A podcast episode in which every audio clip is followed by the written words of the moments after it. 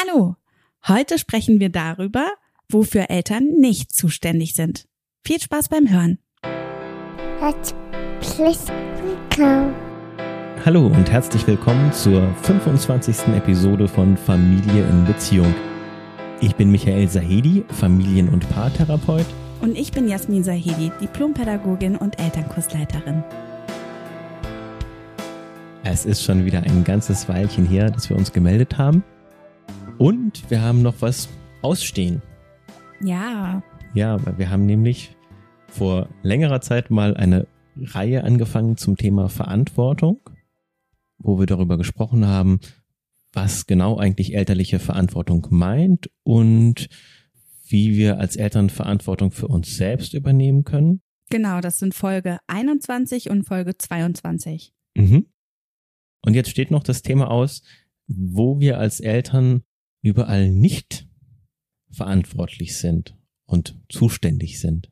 Ja, genau. Und das wollten wir unbedingt auch noch machen, weil das ja auch ein bisschen entlastend ist für die Eltern. Mhm. Ne?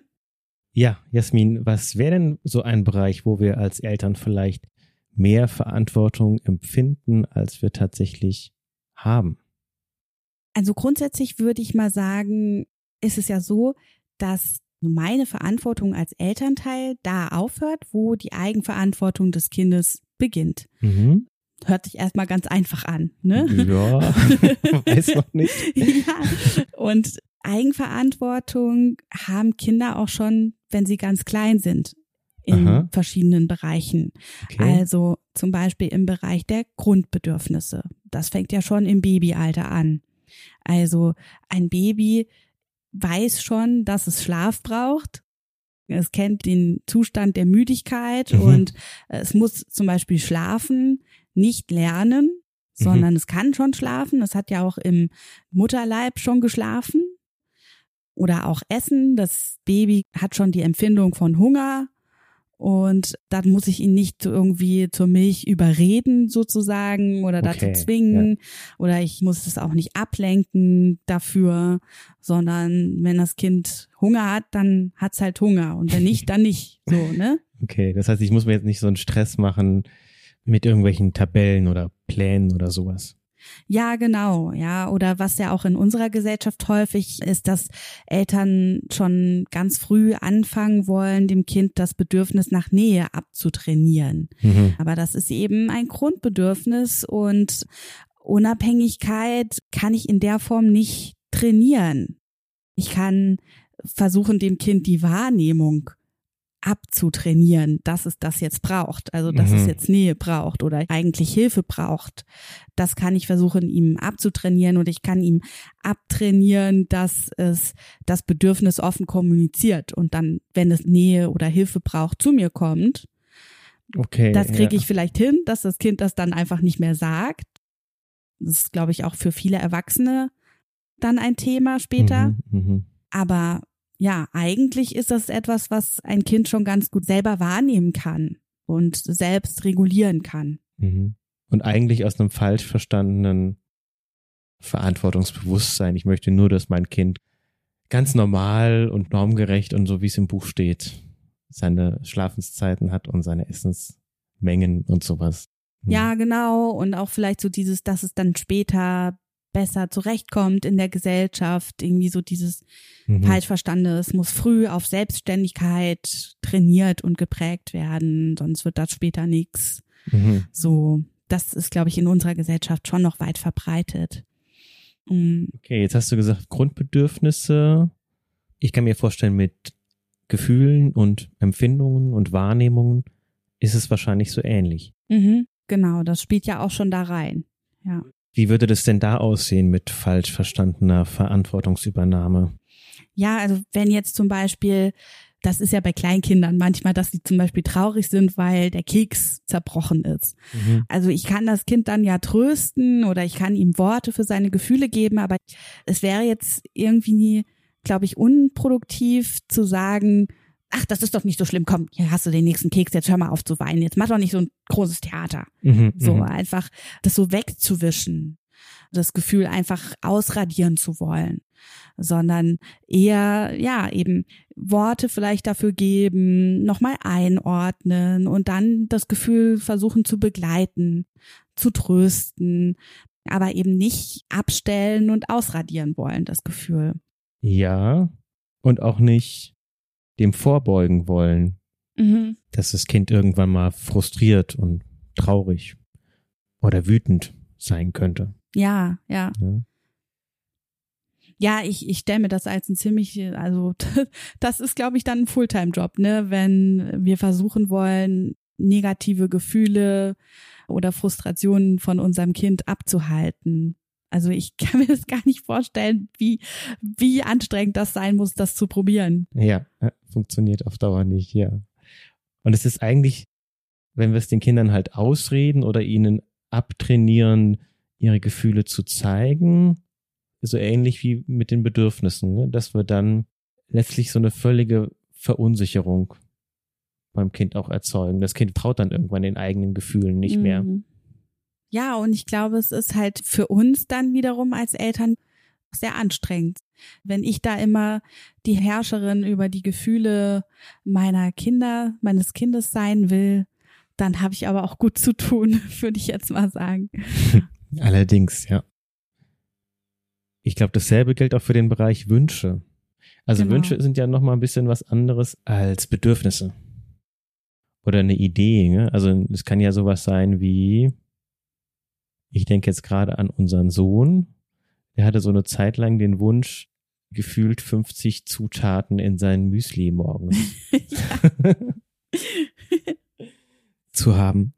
Und da finde ich das auch manchmal einen schweren Lernprozess für uns Erwachsene dann, sich klar zu machen, ja, alle Wünsche sind erstmal okay Mhm, ja. Hm? und nicht den Wunsch an sich irgendwie zu problematisieren. Mich hat das dann tatsächlich erstmal herausgefordert, manchmal morgens, wenn wir dann sowieso unter Zeitdruck waren. Ich habe eigentlich dann versucht, ihm das irgendwie recht zu machen. Mhm. Wahrscheinlich eher, weil ich ein Problem damit hatte, Nein zu sagen und mich abzugrenzen. Das fällt einem ja, wenn man selber müde ist, dann auch eher nochmal schwerer. Oh ja. Und dann hat's mich manchmal tierisch geärgert, wenn er dann trotzdem nicht zufrieden war. Und Es kann dann immer noch ein neuer Wunsch dazu, ne? Also immer noch eine Genau. neue Zutat, die jetzt doch noch auch noch rein muss. ja, ja. Dann dehnte es sich irgendwann so richtig, so richtig aus. Und irgendwann habe ich dann aufgehört damit, gegen diesen Wunsch an sich ankämpfen zu wollen Mhm. oder mich darüber aufzuregen, sondern habe dann eher so einen spielerischen Umgang damit gelernt, würde ich sagen. Also dass ich dann eher gesagt habe, oh ja, stimmt, das wäre jetzt noch total lecker. Da, oh, hätte ich selber total Lust drauf. Und das könnten wir doch noch machen. Und das wäre doch auch noch total cool. Und dann war das auch wirklich ganz interessant. Dann war das für Tommy gar nicht so schlimm oder es ging dann gar nicht so sehr darum, kriege ich das jetzt tatsächlich, sondern ihm war es dann wichtiger, dass ich einfach seine Idee wertschätze. Mhm. Ja. Ja, oder selbst wenn du das jetzt nicht geschafft hättest, da so spielerisch drauf einzugehen, glaube ich, wäre es wahrscheinlich auch okay gewesen, wenn du irgendwie dann an einem bestimmten Punkt gesagt hättest, okay, du kannst jetzt noch eine Zutat oder zwei Zutaten kannst du jetzt noch haben und mehr kommt dann da jetzt nicht rein. Ja, wobei okay nicht heißt, dass er dann nicht protestiert hätte. Ja, ja, ja, genau. Also es ist sozusagen, es ist okay, Wünsche zu haben, aber sie müssen nicht alle erfüllt werden. Aber es ist dann auch okay, frustriert zu sein, wenn der Wunsch nicht erfüllt wird. Ja, Ja. genau. Meine Verantwortung besteht dann eben nicht darin, diesen Wunsch aus der Welt zu schaffen oder diese Frustration oder diese Mitteilung von Frustration aus der Welt zu schaffen, sondern meine Verantwortung besteht eigentlich darin, das anzunehmen und zu halten. Mhm. Ja. Ja, und ich denke, wenn wir jetzt sagen, Wünsche müssen nicht immer erfüllt werden, also da geht's jetzt nicht um so einen pädagogischen Selbstzweck sozusagen, Mhm. dass man Kindern extra Dinge versagt, damit sie auf die Härten des Lebens vorbereitet sind. Genau. Also ich habe tatsächlich auch drüber nachgedacht, wo ist es denn eigentlich gut, eine Grenze zu ziehen? Weil es ist ja irgendwie auch schön, Kindern Wünsche zu erfüllen. Wir gönnen uns selbst ja auch so viel, so vieles, wenn wir es uns gerade leisten können. Und wir möchten ja unseren Kindern auch eine Freude machen. Und dann habe ich für mich so zwei Kriterien mal aufgestellt, dass ich gesagt habe, zum einen darf ich mich fragen, will ich das jetzt selber? Also mhm. will ich jetzt selber meinem Kind diesen Wunsch erfüllen, mhm. ohne dass ich irgendeine Gegenleistung erwarte? Ja. Also ohne dass ich dann erwarte, dass es sich bedankt oder freut oder beruhigt mhm. oder dann irgendwie dann mit mir ganz toll kooperiert mhm. und dass ich dann den ganzen Tag sage, ja, du hast ja auch das da bekommen und jetzt dafür kannst du aber jetzt wenigstens mal. Das ist so das eine Kriterium. Und das andere Kriterium ist für mich, hindere ich mein Kind in seiner Entwicklung dadurch, dass ich ihm jetzt diesen Wunsch erfülle. Mhm, okay, wie kann das passieren?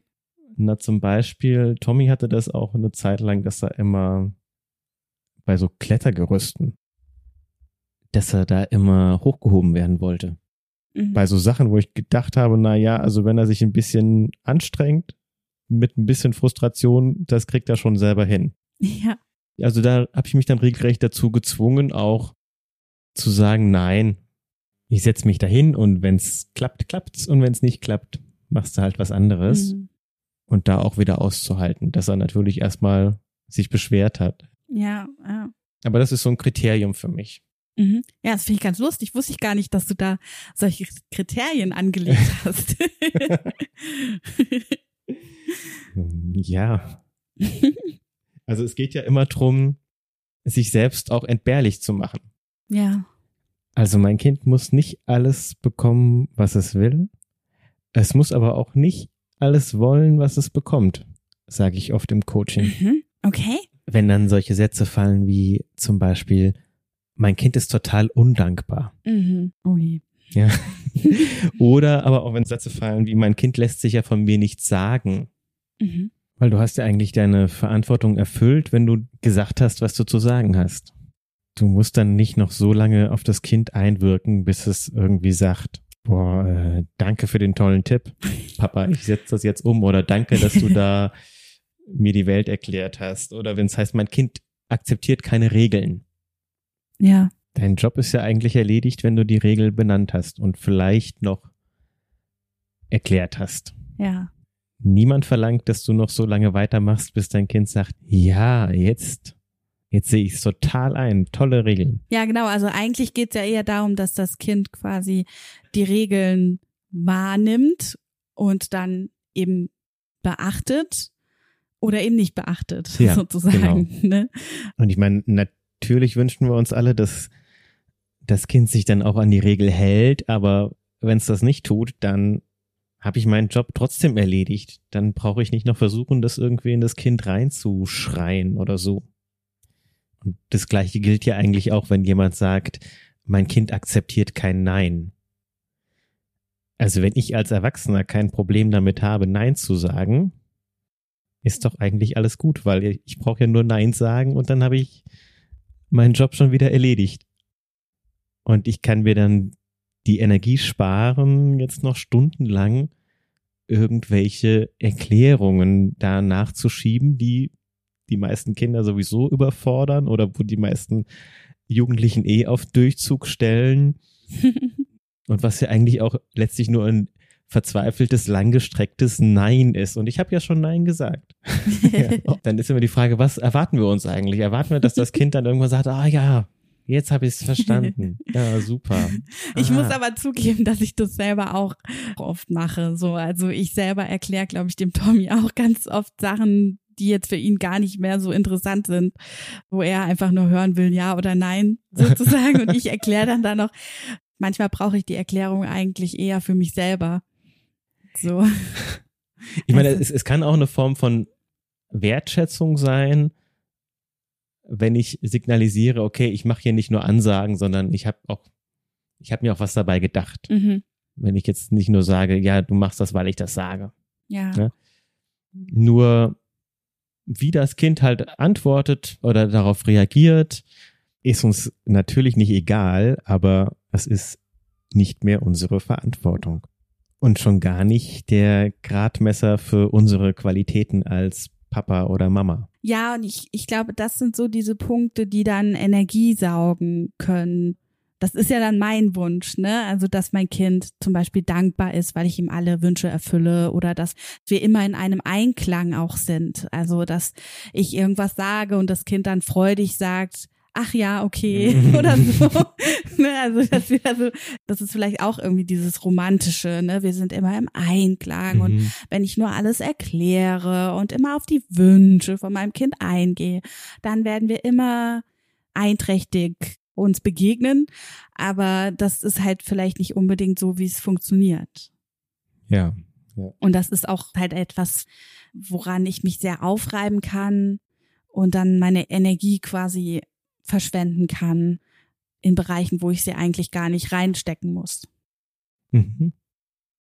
Welche Bereiche gibt es denn noch, in denen wir Eltern uns zurücklehnen können? Hm. Ja, also so ein Bereich, wo ich sagen würde, ich, ich weiß nicht, ob wir uns zurücklehnen können, aber wir dürfen uns zurücklehnen und wir sollten uns vielleicht öfter Mhm. zurücklehnen. So der Bereich Gefahrenabwehr. Mm, So dieser Wunsch, allen Gefahren vorzubeugen und irgendwie für eine hundertprozentige Sicherheit zu sorgen. ja, ähm, das ist so ein schwieriges Spannungsfeld. Ne? Also einerseits ähm, wollen wir ja nicht fahrlässig sein, sozusagen. Und andererseits kann man aber auch zu sicherheitsorientiert sein und damit dem Kind wichtiger Erfahrungen gar nicht erst ermöglichen. Ne? Ja, genau. Also ich habe da tatsächlich mich auch gefragt, habe ich da eigentlich irgendwelche Kriterien und musste feststellen, ich habe eigentlich keine Kriterien. also Das kann man so pauschal irgendwie nicht so leicht sagen. Ne? ja, ich glaube, meistens tun wir gut daran, auf unseren Instinkt zu hören und sozusagen das eigene Sicherheitsbedürfnis ernst zu nehmen und dann nochmal so eine Schippe Mut obendrauf. Im Zweifelsfall davon auszugehen, dass wir wahrscheinlich mit dem eigenen Kind, den eigenen Kindern eher ein Ticken zu ängstlich sind und uns ein bisschen mehr zurücknehmen dürfen, als wir es so instinktiv tun Hm, würden. So machst das, du das also so mache ich das, ja. Das ist wieder, das, wieder die Geschichte mit dem Klettergerüst. Ja. Ja, nee, aber ich sehe das generell auch so. Ich meine, das ist natürlich, glaube ich, auch so ein bisschen was, was dann wiederum im Charakter des Kindes auch ein bisschen teilweise ist. Ne? Ich meine, Mhm. es gibt halt Kinder, die sind von ihrer Persönlichkeit her irgendwie eher vorsichtig, so, wo es dann als Elternteil vielleicht auch wirklich mal gut ist, wenn das Kind sich schon mal was traut, wirklich zu sagen, okay, ich greife da jetzt nicht ein, ich lasse Mhm. ihn oder sie jetzt einfach mal machen. Und dann gibt's vielleicht auch Kinder, die irgendwie so sehr draufgängerisch sind und die dann schon manchmal eher gebremst werden müssen, weil sie das irgendwie nicht so richtig einschätzen können und dann auch Gefahren eingehen, die eigentlich schon zu weit gehen. Ja, und ich glaube, es ist gut, wenn wir uns selber halt gut kennen und wissen, wo wir unsere Ängste Mhm. haben. Also da hat vielleicht der eine besondere Angst, wenn es um Wasser geht und die andere, wenn es um Höhe geht. Also ich denke, da ist es schon gut, sich selbst gut zu kennen und zu wissen, wo schaue ich denn vielleicht lieber nicht so genau hin oder was kann vielleicht auch ein anderer, eine andere Erwachsene gut begleiten. Ja, genau. äh, da muss ich auch noch trainieren. Aha, was ist das bei dir? Also ich habe das, äh, das ist jetzt vielleicht nicht so mit Klettern oder so, sondern ich habe das eher mit mit Schmutz. Ah, okay. Also ich kann das nicht so gut sehen, wenn der Tommy sich irgendwo wälzt, wo zum Beispiel Vogelkacker ist oder so Ah, oder potenziell Hundekacker ist. Hm, Da okay. äh, ich kann das irgendwie nicht so ganz. Ich weiß es nicht. Ist das richtig? Ist das falsch? Ist das gut, dann zu sagen, hier komm mal da weg? Oder sollte ich einfach sagen, ah ja, mein Gott, wir waschen die Hände oder er geht dann später baden und gut ist? Ich habe da noch keine klare Linie für mich, so, aber ich weiß, dass es mir schwerfällt. Also, dass ich da schon manchmal irgendwie so innerlich so, so denke, so, ah, nein. Ja. Ja, also ich glaube, da ist dann schon viel geholfen, wenn man schon weiß, okay, man weiß ja auch, ob man da vielleicht schon ein Thema hatte, bevor man das Kind bekommen hat. Und wenn man dann merkt, okay, na, also ich hatte schon früher ab und zu mal die Rückmeldung, dass ich vielleicht ein bisschen Reinlichkeitsfimmel habe. Hatte so. ich eigentlich jetzt nicht so, also. War ja nur ein Beispiel. Ja, ja, aber ja, genau. Und das merkt man ja dann einfach auch. Ne? Mhm. Ja. Wo, wo können wir denn noch? ja, give me more. Ich. Ja, give me more. Ja. Also ich finde das ganze Thema Erfolg, Mhm. da dürfen wir uns auch als Eltern gerne zurücknehmen. Mhm. Mit unserem Ego auch. Erfolg kann ja Erfolg in der Schule sein oder sportlich oder musikalisch. Oder ein Erfolg kann ja auch schon sein, wenn ich dann endlich die Verwandten beruhigen kann und sagen kann, er sitzt jetzt alleine genau. oder er schläft alleine oder er kann alleine essen. Ja, Ich habe jetzt auch so diese Väter im Kopf, die so bei den Mini-Kickern am Spielfeldrand stehen und irgendwie entweder die Kinder anschreien oder den Schiri anschreien. Oder ich äh, muss dran denken, wir hatten früher so eine Teenie-Band und dann hatten wir da ein Bandmitglied, da ist immer der Vater mitgekommen, um oh. sicherzustellen, dass das Ganze musikalisch auch auf dem Niveau ist, was dann seinem Kind und der Karriere Oh. seines Kindes irgendwie angemessen ist. okay. Oh. Und hat es lange in der Band ausgehalten? Weder der oder? Vater noch der Sohn. Oh, Also noch, noch wir. ja. ja, mich erinnert das jetzt eben teilweise an diese Babygruppen, ne, wo Mhm. die dann miteinander verglichen werden, die Kinder, und Mhm. welches kann jetzt schon Hm. alleine stehen und äh, welches sagt schon die ersten Worte oder irgendwie so, ne? Oh Gott, ja. Was ja dann auch schnell in so einen Leistungsvergleich der Elternschaft hineingeht. Also dass ich bin quasi eine gute Mutter, weil mein Kind erfolgreich ist in diesem oder jenem Bereich. Ja. Das ist einfach schräg. So, ne? Und es ist auch nicht, es ist auch in vielen Bereichen nicht fair oder es sind vielleicht auch Erfolgskategorien, die nicht angemessen sind.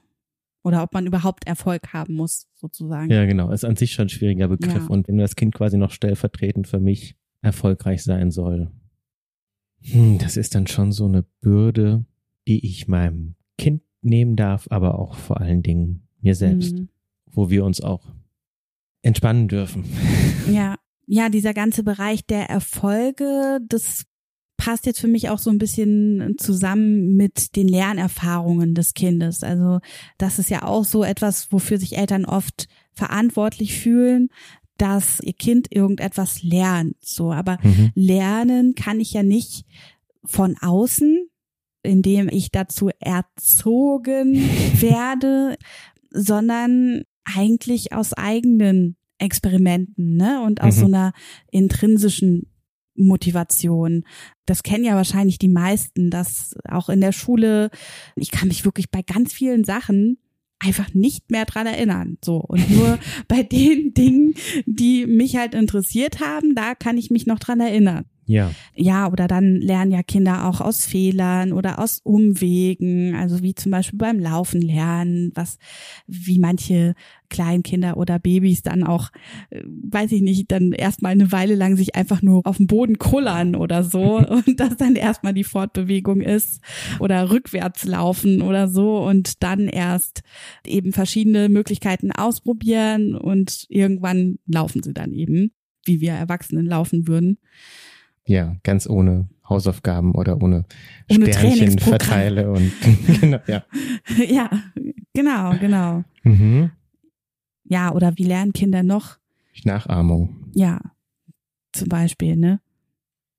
Ich glaube, das ist auch ein sehr großer Bereich. Also das unterschätzen wir Eltern, glaube ich, auch sehr, dass Ja. wir nicht sozusagen vom Kind erwarten können, äh, weniger Wutausbrüche zu haben, wenn wir selber auch ständig Wutausbrüche haben. Ja, genau. Oder wir dürfen uns sozusagen die langen Vorträge darüber, wie man anständig isst, schenken Ja. und selber anständig essen und darauf vertrauen, das Kind wird sich das schon abgucken. Ja, ja, genau. Mhm. Also Kinder lernen aus Nachahmung, aus Fehlern oder aus der Kombination von beiden. Mhm. Ja? Ja. Das heißt, die Kinder machen unsere Fehler nach und wir können sie nicht davon abhalten. Zum Beispiel. Aha. Ja, und sie lernen ja auch ganz viel untereinander. Ja. Also meine Erfahrung ist wirklich, je mehr wir uns darauf konzentrieren, einen guten Rahmen zu schaffen und für eine gute Atmosphäre zu sorgen und uns dann raushalten, desto mehr lernen die Kinder. Mhm. Und es lässt sich ja auch gar nicht verhindern, dass die sowieso den ganzen Tag lang lernen. Ja, ja, ich fand das jetzt auch interessant bei Tommy zum Beispiel.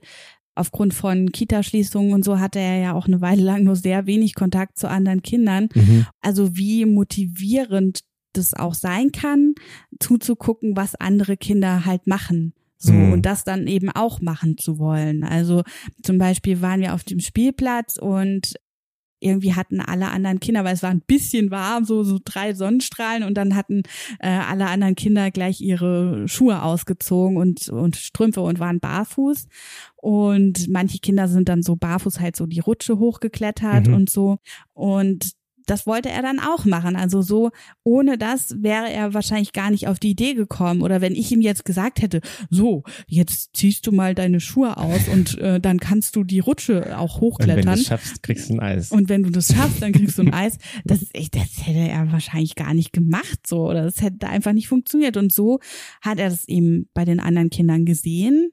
Und deswegen wollte er es halt auch. Mhm. Also wir dürfen uns vor allen Dingen viel Text sparen. Ja, und halt so dieses, glaube ich, manchmal auch so diese Intention halt, okay, das bringe ich meinem Kind jetzt bei. Und deswegen Das muss er jetzt lernen. das muss er jetzt lernen oder ich finde das wichtig, dass Kinder, äh, weiß ich nicht, mutig sind oder so und Latein deswegen, können. genau, mache ich dieses und jenes Lernprogramm, setze ich jetzt auf und das ziehen wir jetzt durch. Mhm. Ich glaube, Kinder lernen da auch oft mehr davon, quasi von der eigenen Begeisterung der Eltern vielleicht. Also wenn ich Musik toll finde und Tanzen toll finde und dann tanze ich halt regelmäßig freudig durch die Wohnung, dann bekommt mein Kind vielleicht auch Lust da drauf. Oder gerade nicht mehr.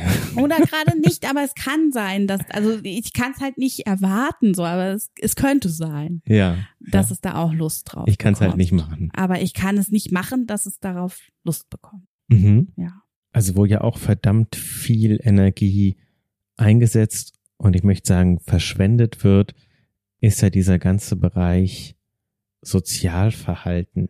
Mhm. Also das Erlernen von Sozialverhalten, Ja. was ja eigentlich aus so einer Idee herrührt, die Kinder würden als kleine Egoisten auf die Welt kommen und wir Mhm. müssten ihnen jetzt irgendwie erstmal mit Gardinen predigten und Strafarbeiten und Und sowas Strafen generell, Mhm. ja. irgendwie erstmal beibringen, was sich gehört, wie man lieb ist und dass man zu teilen hat und dass man einander zuzuhören hat und Respekt und Dankbarkeit und diese ganzen Dinge, die ganz außer Acht lassen, dass Menschen ja zutiefst in ihrem Inneren, in ihrer Natur von sich aus schon soziale Wesen sind. Ja, und wenn ich dann versuche, dem Kind das beizubringen, dann, also sozusagen bewusst versuche, das beizubringen, dann bringe ich ihm ja oft auch eigentlich was ganz anderes bei, als das, Mhm. was ich beibringen wollte.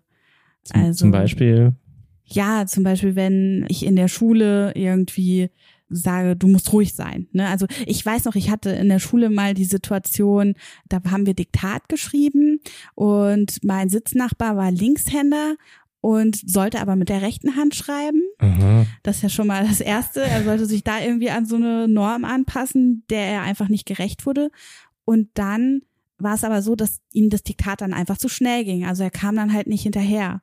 Und dann haben er und ich halt immer versucht, unserer Lehrerin klarzumachen, dass wir jetzt mal halt irgendwie machen müssen. Und sie hat dann aber immer nur so, Ruhe jetzt, ja, mal ruhig und so. Und letztlich hat sie uns ja aber nicht beigebracht, jetzt ruhig zu sein im Diktat und einfach das Diktat ruhig zu schreiben, sondern sie hat uns einfach beigebracht, dass man nicht auf uns hört, wenn wir ein Problem haben, sozusagen. Ja, und ja. Äh, dass das ignoriert wird und dass dass es egal ist, wie es jetzt insbesondere meinem Klassenkamerad damit geht mit der Situation, dass das halt egal ist, sondern dass er einfach die Schnauze halten soll halt. Mhm. Das ist der eigentliche Lehrplan. Das ist Schnauze dann der halten. Schnauze halten. Ja, das, das ist dann halt der Mhm. der heimliche Lehrplan. Das ist ja auch so ein Fachwort in Mhm. der Didaktik, ne? Mhm. Oh Gott. Also ich glaube, Strafen haben noch niemanden jemals sozialer oder empathischer gemacht.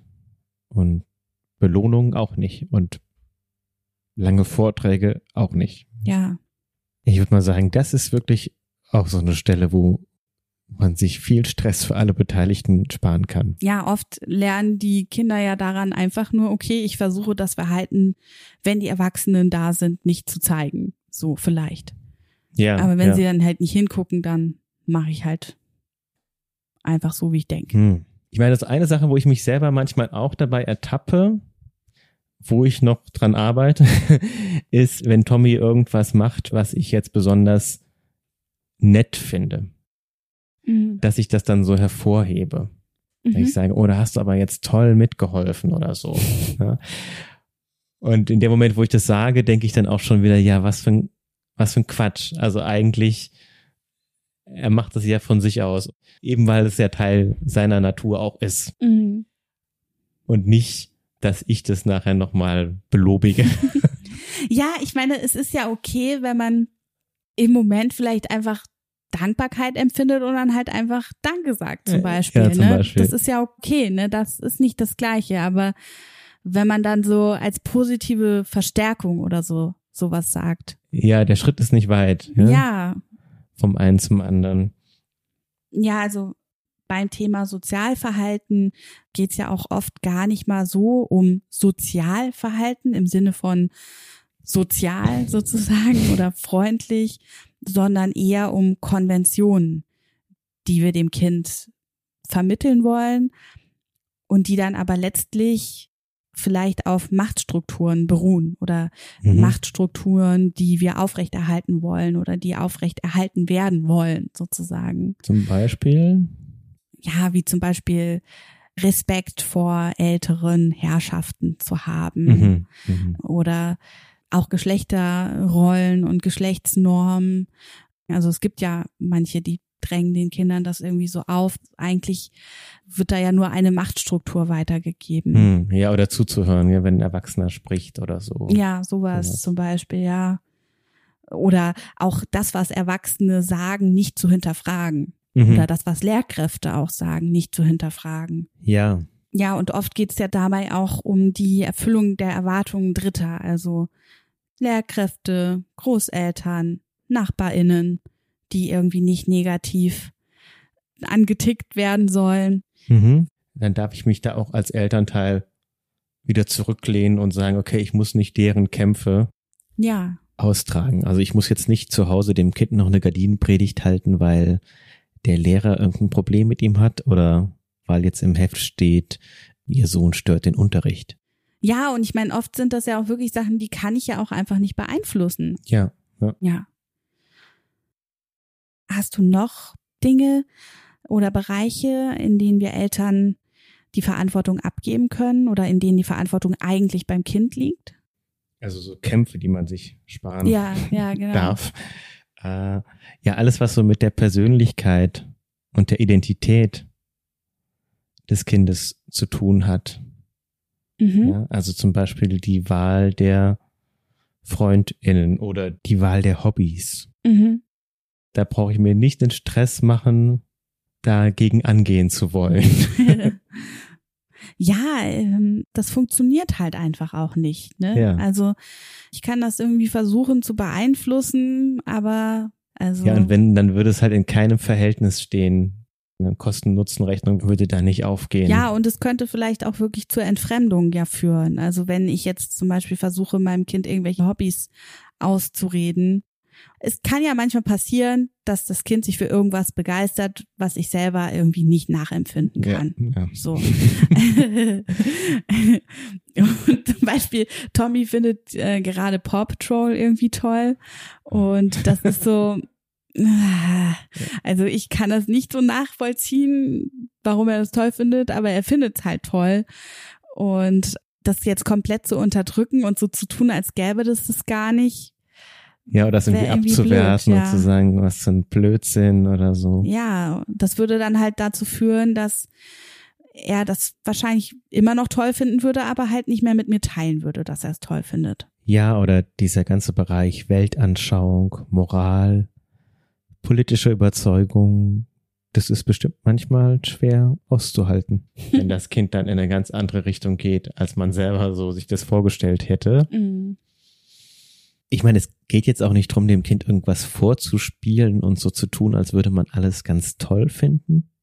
Aber wir dürfen uns den Kampf dagegen sparen. Die Energie, die viele Eltern darauf verwenden, irgendwie dagegen anarbeiten zu wollen, wer ihre Kinder sind.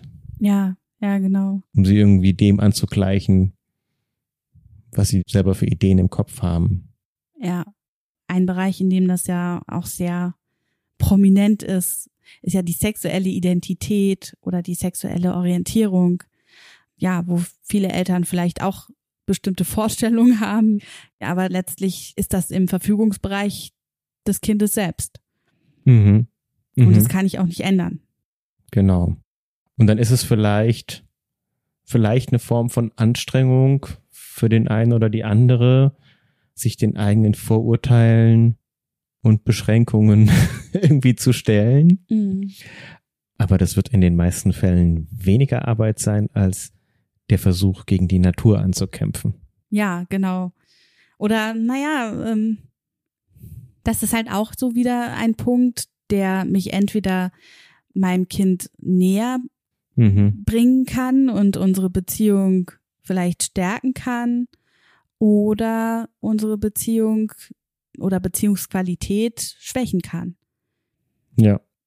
Also, weil wenn jetzt mein Kind schwul ist und ich ganz klar signalisiere, äh, dass ich das total scheiße finde, dann werden wir vielleicht nicht mehr viel Energie darauf verschwenden, weil das Thema dann einfach nicht mehr aufkommen wird. Ja, aber so Themen zu vermeiden oder irgendwelche Fassaden aufrechtzuerhalten, kann ja auch verdammt viel Energie kosten. Ja, das stimmt. Ja, also vielleicht kostet es das Kind dann noch mehr Energie als mich. Mhm. Aber ja, das kostet auf jeden Fall Energie. Ja. Ja, ich, das sind ja schon ganz schön viele Punkte, ne? Gibt's noch irgendwas, was wir noch nicht genannt haben? Also da gibt's definitiv noch viele Punkte, aber ich hätte jetzt noch einen Punkt, der mir noch sehr wichtig ist. Aha. Und zwar, dass eigentlich nochmal ganz unabhängig von der Frage, ob ich an sich verantwortlich bin oder nicht in einem Bereich, kann ich ganz grundsätzlich sagen, meine Verantwortung hört immer da auf, wo ich alle sinnvollen Möglichkeiten ausgeschöpft habe. Mm, okay. Kannst du es nochmal erklären? Ja. Vielleicht ein konkretes Beispiel. Also ich hatte diese Erkenntnis für mich neulich. Der Tommy hat so eine, ich sag mal, ein besonderes naturwissenschaftliches Interesse, äh, dass er gerne Dinge auf den Boden schmeißt, um zu gucken, wie sie sich denn dann so ähm, schwerkraftmäßig verhalten. Und das konnte ich, als er noch kleiner war, irgendwie besser aushalten. Ja, und jetzt habe ich dann so die Erwartung entwickelt, hm, jetzt habe ich dir es hier so erklärt und da nochmal so und da nochmal anders erklärt, dass manche Dinge auch kaputt gehen oder dass es dann nicht so toll ist, wenn er sie auf den Boden schmeißt, weil dann zum Beispiel der Hund kommt und sie irgendwie anschlabbert oder frisst oder was auch immer. Und ich habe gemerkt, dass ich mich da so ein bisschen festgebissen habe irgendwie. Mhm. Also so zum einen ist es, glaube ich, dann so eine, ein bisschen so eine Ego-Sache geworden, dass ich dann so ein bisschen persönlich beleidigt war. Ich habe es dir doch jetzt so erklärt, ich habe es dir jetzt anders erklärt. Siehst du mich überhaupt? Hörst du mich überhaupt? Mhm. Ja, und zum anderen, glaube ich, so ein Tunnelblick-Phänomen. Mhm. Ja, und irgendwann habe ich dann verstanden, wir sind jetzt die Werkzeuge ausgegangen. Ich habe ja. jetzt getan, was ich konnte.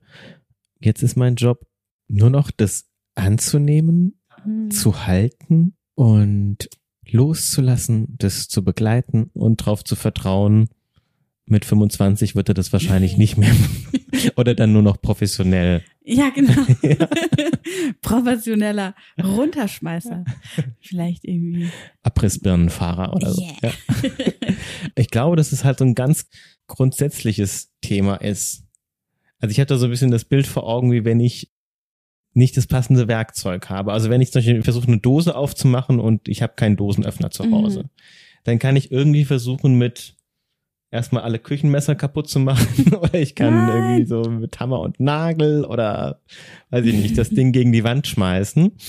Ich kann dann alle Register ziehen, aber es ist dann irgendwann nur noch destruktiv, mhm. wenn ich mhm. mir nicht eingestehe, ja, ich habe jetzt einfach nicht das, was ich bräuchte. Ja.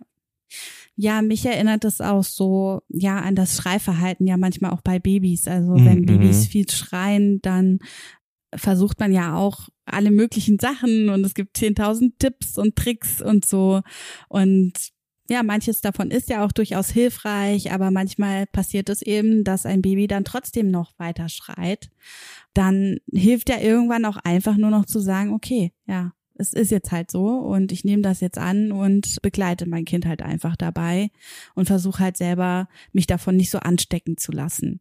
So. Ja. Also das war für mich auch ein Lernprozess am Anfang. Äh, ich bin da manchmal, glaube ich, zu sehr mitgegangen, mhm. wenn er halt geschrien hat, dass ich dann zu sehr auch außer mir dann geraten bin. Mhm. Und das musste ich dann auch irgendwann einfach nur noch lernen, zu sagen, okay, nee, er schreit jetzt, ich konnte es nicht verhindern und ich kann das jetzt aber auch nicht einfach abstellen, sondern ich bin halt ja. jetzt da, ich habe jetzt soweit das alles versucht oder mein Bestes gegeben nach meinen Möglichkeiten und jetzt begleite ich ihn halt und bin dann eben einfach nur da. Ja, ja.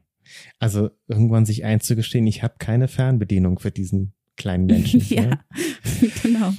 Und ich finde, das mit dem Schreien ist auch halt insofern ein sehr treffendes Beispiel. Mhm. Also zum einen zeigt es nochmal, wie schwer das ist, aus diesem Tunnel auch wieder rauszufinden. Mhm. Und wie gefährlich das ja. dann wird. Also das ist ja dann genau die Situation, wo Eltern Gefahr laufen, das Kind zu schütteln oder so. Ja. Ja, oder dann auch, wenn die Kinder größer sind und irgendwie einen Trotz- oder Wutanfall mhm. haben, dass man dann irgendwie Gefahr läuft, halt ja, gewaltvoll zu werden, wenn man so merkt, okay, ich kann das jetzt irgendwie nicht abstellen mhm. und sich da selber so mitreißen lässt. Also, dass man dann auch so in die untersten Schubladen des eigenen Werkzeugkoffers ja. greift und dann das Kind beschämt oder anschreit. Ja, genau. Mhm. Und eigentlich wäre unsere Hauptaufgabe, wie bei diesen ganzen Punkten, uns rauszunehmen. Ja. Und uns auf uns selbst zu konzentrieren. Genau, ja. In diesem Fall ist es dann am besten erstmal sich selber wieder zu zentrieren und zu gucken, okay, wie komme ich denn jetzt selber erstmal klar? Ja. Das gilt natürlich genauso für den Umgang mit Jugendlichen. Ja. Wo es dann obendrein noch vom Alter her auch zu spät ist, mhm. irgendwelche Erziehungskonflikte ja. auszutragen. Manchmal beißen sich Eltern da ja auf dem letzten Drücker nochmal so richtig fest, mhm. dass der Sohn, die Tochter jetzt endlich mal lernen soll, rechtzeitig aufzustehen, sich anständig anzuziehen, das ist schwierig die Hausaufgaben ordentlich zu machen oder oh, ja. da darf ich mir dann auch gerne die Grenzen meiner Zuständigkeit bewusst machen und mir klar machen, wo meine erzieherische Leidenschaft nur Leidenschaft. Ich darf mich eigentlich freuen, dass es jetzt sowieso zu spät ist für diese Kämpfe.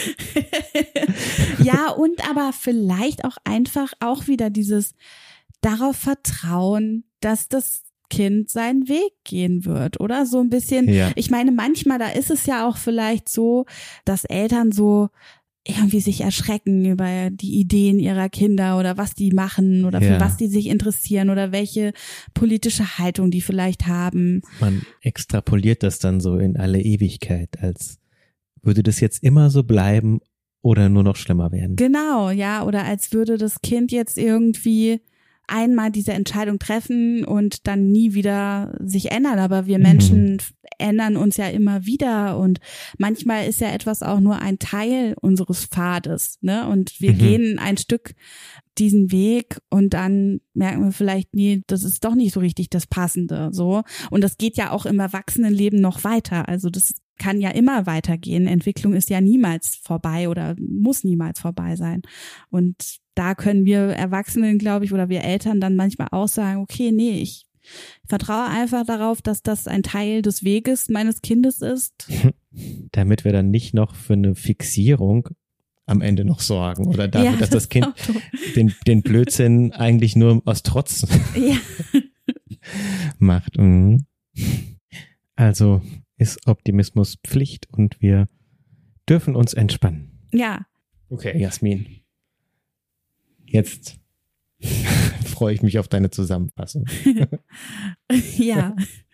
Ja, ich denke, wir können sagen, dass alles, was so innere Prozesse im Kind angeht, also sein Wachstum, seine Lernprozesse, seine Gefühle, seine Identität, liegt nicht im Verantwortungsbereich oder in der Zuständigkeit von den Eltern.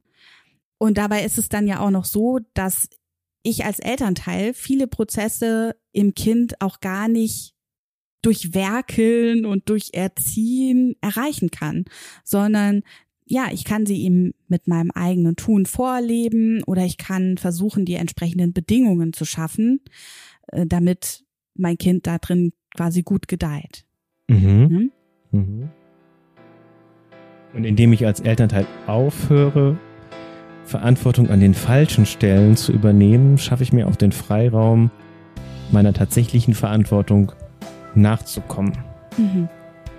Und zwar besonders auch meiner Verantwortung für mich selbst und meine eigenen inneren Prozesse. Ja. Mhm.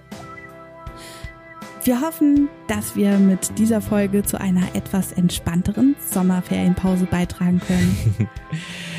es wird wahrscheinlich wieder länger dauern, bis wir uns zurückmelden, aber wir werden uns auf jeden Fall zurückmelden. Wir haben gerade viel zu tun, ja. sehr viele Coaching-KlientInnen, so dass wir jetzt wirklich auf absehbare Zeit komplett ausgebucht sind. Wir haben auch noch andere spannende Projekte, an denen wir arbeiten. ja, da kannst du auch auf unserer Webseite noch mehr zu erfahren. Und da gibt es auch interessante Blogartikel oh. unter familienwerkstatt.online. Genau, oder auf Instagram. Mhm. Da kannst du schöne nordische Fotos bewundern und manchmal auch einige Inspirationen zum Thema Elternschaft, auch unter familienwerkstatt.online. Ja, dann alles Gute. Bis zum nächsten Mal. Tschüss. Tschüss.